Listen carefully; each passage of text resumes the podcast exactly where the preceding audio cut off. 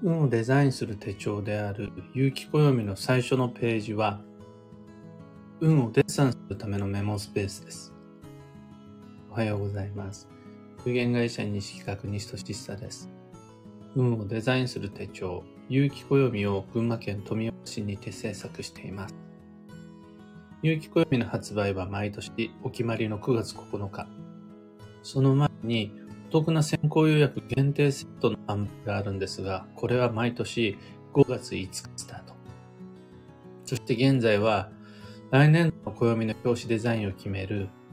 表紙総選挙を開催中です。今日と明日の残り2日間、皆さんの投票によって来年度の表紙を決めます。投票先や候補デザインは、ブログ、ツイッター、あとインスタグラムにてご確認いただけます。で、このラジオ、聞く暦では毎朝10分の暦レッスンをお届けしています。今朝は、有機暦の中にある3種類の白紙の使い分けというテーマでお話を。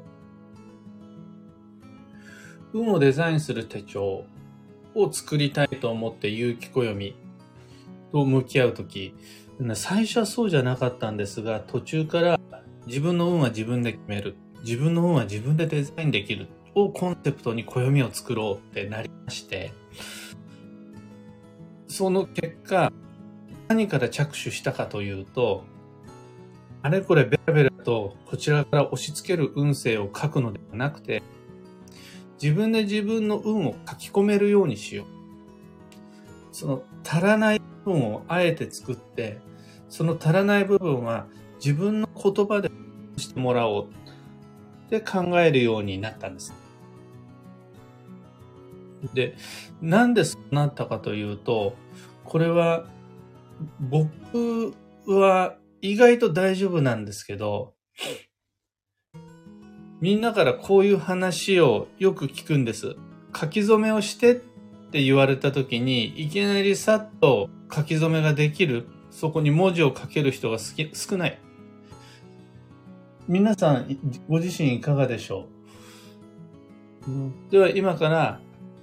白紙の半紙に墨汁で筆しっかりつけて、今年の目標でも何でも、何でもいいです、とに。好きな食べ物でもいいし、もうとにかく何でもいいから自由だから、今年の書き初め一言書いてください。って言われて、去って書ける人と去って書けない人がいるんですよね。これは別に習字だけの話ではないです。白紙のキャンパスを与えられて、はい、何でも自由に書いていいよ。風景でもいいし、抽象でもいいし、食べ物でも何でもいい。書いていいよって言われて、去って書き始められる人と、何を書くかでもうすでに迷って最初の一筆目が入れられない人。あとは、端っこの方にちっちゃく書き始めちゃう人。いろんなタイプの人がいるじゃないですか。暦は書かないとしゃあないんですよ。書き出さないと始まらない、運は。でも、そこでつまずいちゃうのは何だろうと思って。逆に言ったら、そこで、さて書き始められちゃう人はどうしてなんだろうその違いは何なんだろうって考えて出た結果がですね、普段からデッサンができてるかどうかなんですよ。自分の目標は何かって普段からあれこれハートの中で考えてる人は自分の目標を書いてくださいって言われた時に今これってすぐ書けるわけです。何枚も何枚も普段から描きたい絵のデッサンをしてる人って描きたい絵を描いてくださいと言われた時に初めの一筆目もうすでに十分練習ができてるから描けるわけです。と自分の運をデザインしてくださいって言われた時に何をかどこに書けばいいのかはこちらでアテンドできるけど何を書けばいいのか自由に書いてくださいと言ったところでなかなかその一筆目は落とせない。そこで登場するのが有機暦の中の白紙のメモスペースになります。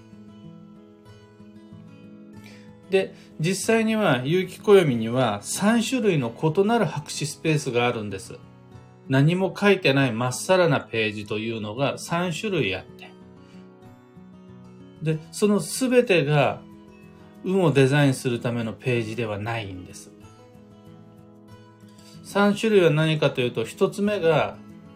ページの最初にある、有機暦を開いて最初に登場する方眼メモスペース。2つ目が、カレンダースペースです。日付や曜日が書いてあって、あとは白紙というカレンダースペース。このカレンダースペースは、デケードリーという10年先まで年単位であるカレンダーと、イヤリーっていう見開き2ページで12ヶ月365日の書き込みができるイヤリー。それと、月ごとに全部で13ヶ月分、1月から1月までの13ヶ月分の毎月が書けるマンスリーという3つのカレンダースペースがあります。で、あと、最後にあるのが途中途中に挟まれた方眼メモスペース。これマンスリーカレンダーの途中途中に挟み込まれているんですけども。この3つの白紙スペースがある中で、カレンダーと途中の方眼メモスペースに関しては運をデザインする場所です。いつにしよう何をしようであるとか、そういう予定とか、何が起こったどんなことに気づいたそんなものを書き込んでいただくと、運はデザインされていきます。例えば、今年はスマホの買い替えをしようと思った時に、いつスマートフォンを買うのか。それは、吉日がいいですよね。もしくは基地方位がいいですよね。さらにはスマートフォンを購入した時にどんな気づきがあったのか。それはここに書いてください。あそこに書いてください。っていう運をデザインするためのスペースとしてカレンダー、あと途中の方眼メモがあります。でも、そこにさっと何かを書き込める人は全員じゃない。そこで準備したのが最初のページの方眼メモスペースです。これは運をデッサンするための場所として最初に持ってきました。運をデザインするための手帳の最初の数ページは運のデッサン用です。これまだ試行錯誤の中で進めているので、そういうお話みんなにできてるわけじゃないし、あとは、運をデザインするためには、運のデッサンが先に必要ですよっていうのにたどり着いたのって実はつい、つい最近で。まだそこまでその使い方、有機暦の使い方を有機暦の中に書き込めていないんですが、意図としてはそういう感じです。メモ、そこでのメモスペースは、この後続くカレンダー、もしくは途中途中の方眼メモスペースに書き込んでほしいことが、どんなことが自分の中にあるのかをバーッと書き出すためのメモスペースだったりします。ちなみに2023年度おすすめの最初のデッサン帳の使い方は旅です。どこに行きたいか、誰に会いたいか、何を買いに行きたいか、それらの自分の旅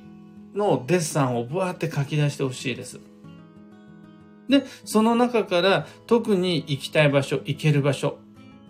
もしくは行くチャンスを与えられた時、この自分の書き出した運のデッサ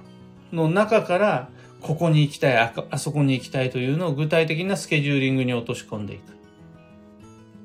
そんな使い方ができると素敵。少なくとも、どこに行きたいと問われた時に考えたことがないからわかんないって、一筆目を書き下ろせないようなんだと、本年度の流れに乗るのはなかなか難しいです。というわけで、最初の方のメモスペースに、どこに行きたいのか、誰に会いたいのか、書き出してみてください。それが運をデッサンすることになり、その後の運のデザインにつながります。そのためのスペースとして最初の方の方眼メモスペースをご利用いただきたいです。で、今めっちゃ迷っている、悩んでいるのが、もう来年度の2024年度の有機暦の制作が始まっているんですが、この最初のデッサン、自由に自分の運の下書きをしていいですよっていう、この自由がもう難しいっていうタイプの人がいらっしゃいまして、何でもとにかく思いついたこと、今年の目標として何がいいかなって迷っていることをとにかく書き出してください。自由なんですっていうと、この、下書きのデッサン帳にさえ最初の一筆目が落とせないっていう人もいるんですよね。それこそ、やってもいいし、やらなくてもいいし、行ってもいいし、行かなくてもいいんだから、とにかく今、心の中にあること何でも全部書き出して、その中から大切なことをこの後、カレンダーに書けばいいんですよ。って言ったとしてもなかなか難しい。そこで、あの、僕は僕の周りにいる多くの人の意見を踏まえて、その、より自由度の高い方眼メモスペースを運のデッサン用に最初の方のページにしたんですが、今、こっちの方がいいんじゃないかって迷ってるのは、このページは運のデッサン用のページです。2024年度はこういうことをとにかく書いてください。この場所にはこういうことをデッサンとして書き出してください。ここに今10個の過剰スペースを作ったからこの10個を埋めるようにして〇〇を書いてくださいっていうどんなデッサンをしたらいいかの説明をそこに書き込むかどうか。もしくはこれまで通りより自由度の高い方眼メモスペースとして自由なデッサンを楽しんでもらえるようにするのかのこのどっちかでめっちゃ迷っていてあの近々オンラインサロンでアンケートを取って決めようと思っています。サロンのみんなは運をデザインする暦ラボのみんなはどんなどっちの方がよりデッサンしやすいのか、後でご意見を聞きますので、考えておいてください。今朝のお話はそんなところです。ヒント見つけてもらえたら、配信終了後、いいねのボタンをお願いします。一つ告知にお付き合いください。12ヶ月の恋愛運デザイン2023というオンライン講座に関して、Facebook グループを使って限定 Facebook グループの中で6つの動画を見てもらう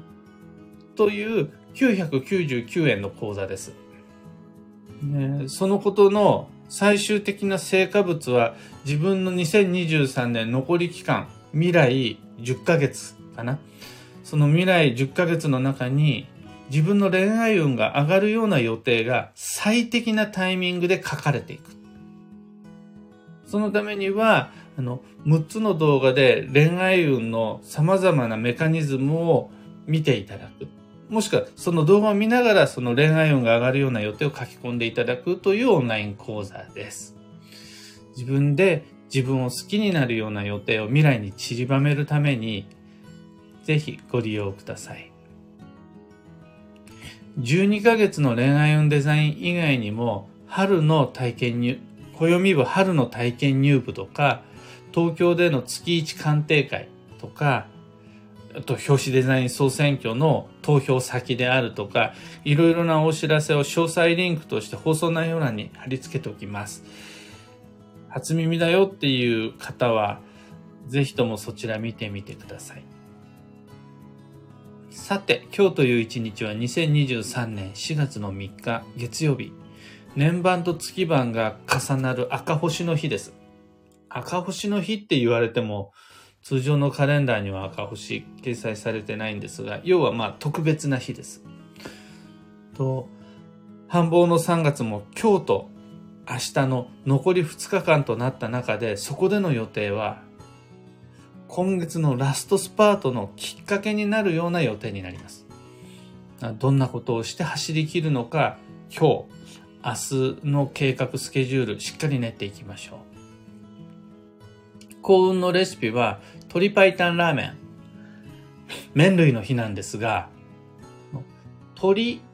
かける麺類で OK です。それ、鶏白湯ラーメンとかチキンラーメンでもいいんですが、の鶏にこだわらず赤かける麺類でもいいです。赤の麺類で最初に思い浮かぶのはナポリタンかな。あとは卵かける麺類でもいいです。目玉焼きが乗ってる焼きそばでもいいし、釜玉うどん、さぬき、冷凍のさぬきうどんを使った釜玉うどんでもいいですし、そんな鶏、赤、卵かける麺類がおすすめです。今日のキーワードは減少、少なくする。その心は減らす作業が求められる運勢です。減らさないといろいろなことが多すぎて流れに乗り損ねてしまう。そんな日です。だから何をやるのかの前に何をやらないのか、どれが必要かの前にどれが不必要なのか、経費はいくらかかるのかの前にどれとどれとどれは経費を削れるのか。そんな風にして自分のタスク、スケジュールなどを整理して向き合う課題を大切なものに絞っていけるようにできると素敵です。以上、迷った時の目安としてご参考まで。ところで、毎朝スタンド FM から配信しているこのラジオは、Spotify、Amazon Music、YouTube、Audible、Google Podcast などでもご聴取いただけます。一番自分にとって使いやすいアプリの中で検索し、フォロー、チャンネル登録していただけると嬉しいです。検索欄には、聞く暦か、西俊久で、キーワード検索していただけるときっと見つかると思います。それでは、今日もできることをできるだけ、西企画西俊久でした。いってらっしゃい。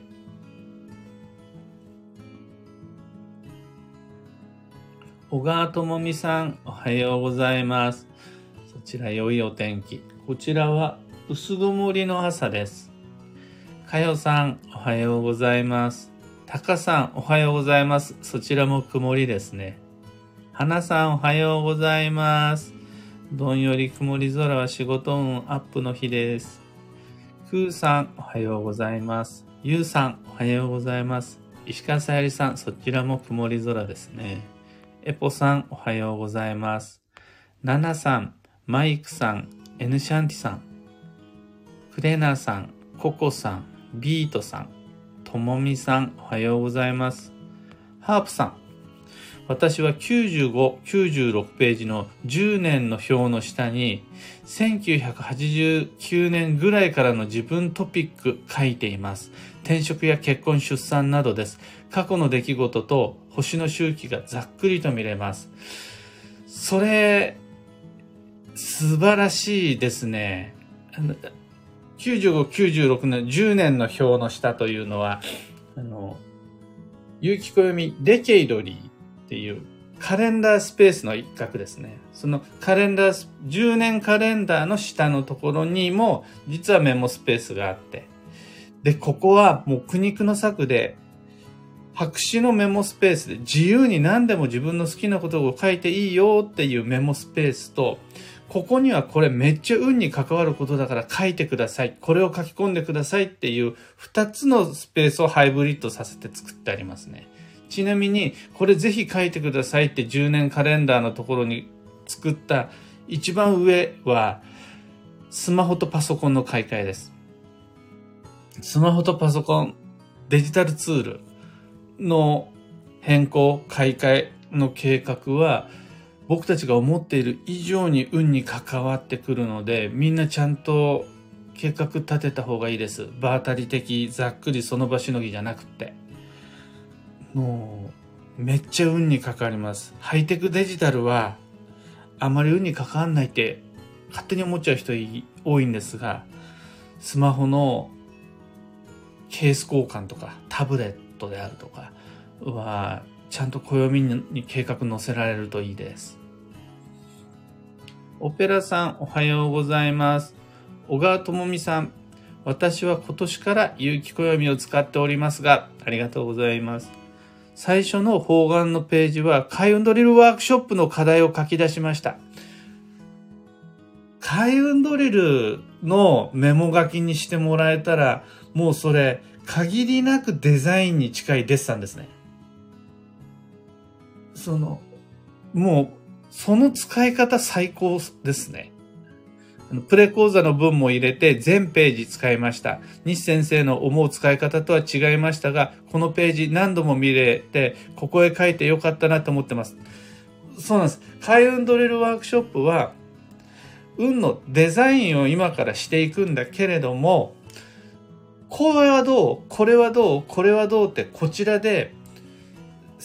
これを書いてください。こういうことが大切ですということを設定するので、それを日付に落とし込んでいきましょうっていう、もう、ほぼほぼデザインに近いデッサンなんですよ。デッサンを一緒にしていきましょうみたいな回が開運ドリルなんです。さっとも何日に行く、何月にやるみたいなことをかけちゃう人も中にはいるかもしれないですが、なかなか難しいじゃないですか。一年をどんな年にしたいですか？って言っても、こんな年にしたいですってすぐ言える人少ないから、じゃあ一緒に開運ドリルの中で暦を自分仕様にカスタムしていきましょう。っていう回なので、まさに最初の方眼メモスペースを利用していただくの理想でドストライクです。で、本当はみんながそう使ってくれると、あのページ理想なんですが、全員が全員開運ドリルを受講してるわけじゃないじゃないですか。そうするとね、やっぱり上手にあそこに書き込めないんですよ、必要なことを。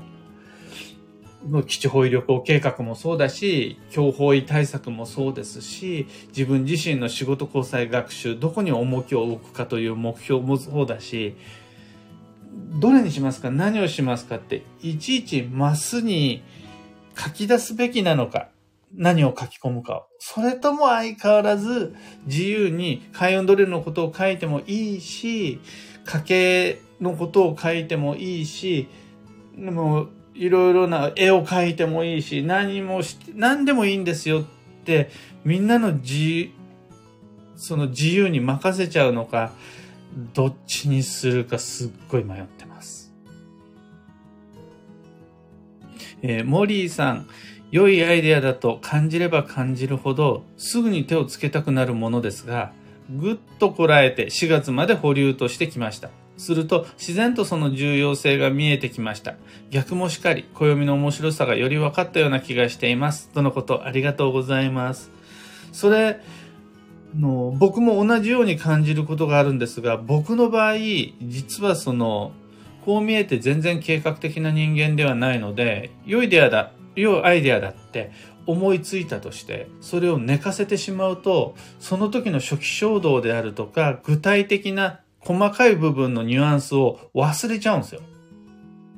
あれをやりたい、これをやりたい、これとこれとこれ、この3つを大切にしたいって、パッと思いついたとして、その時点では大納得をしたとして、あ、これ4月にしよう、5月にしよう、6月にしようってぐっと踏みとどまって思いを心に残しておくと、実際に4月5月6月を迎えた時に、あれ？何だったっけかな？あれ？どれだっけかなっていうのがちょっと一瞬見失っちゃうんですよね。あんなに大切だったはずのことなのに簡単に忘れちゃうのが僕という人間なんです。そんな時に、大画面ボスペースを利用して、これとこれとこれは、これとこれとこれはっていうふうに、日付をつけなくても、書いておく。そうすると、いざそのチャンスが来た時に、4月という、5月という、6月というカレンダー部分にデザインをしようと落とし込もうと思った時に、より正確な自分のその時の気持ちや感覚、理由をトレースすることができるので、そういう使い方で書いておくのが僕の場合ですね。もう今年はこんなことがしたいって年の初めを迎えた時点で思っていたとしてもあれ？今年何をしたいんだっけって忘れちゃうんですよ僕。というわけでモリーさんもそんな使い方ぜひおすすめです。肉付けもできたりするんであと数の把握とかね。漢方花子さんおはようございます。ちななおさんおはようございます。というわけで今日もマイペースに運のデッサンをして参りましょう。それはそのまんまデザインにつながっていくので決して無駄な言葉はないはずです。僕も行ってまいります。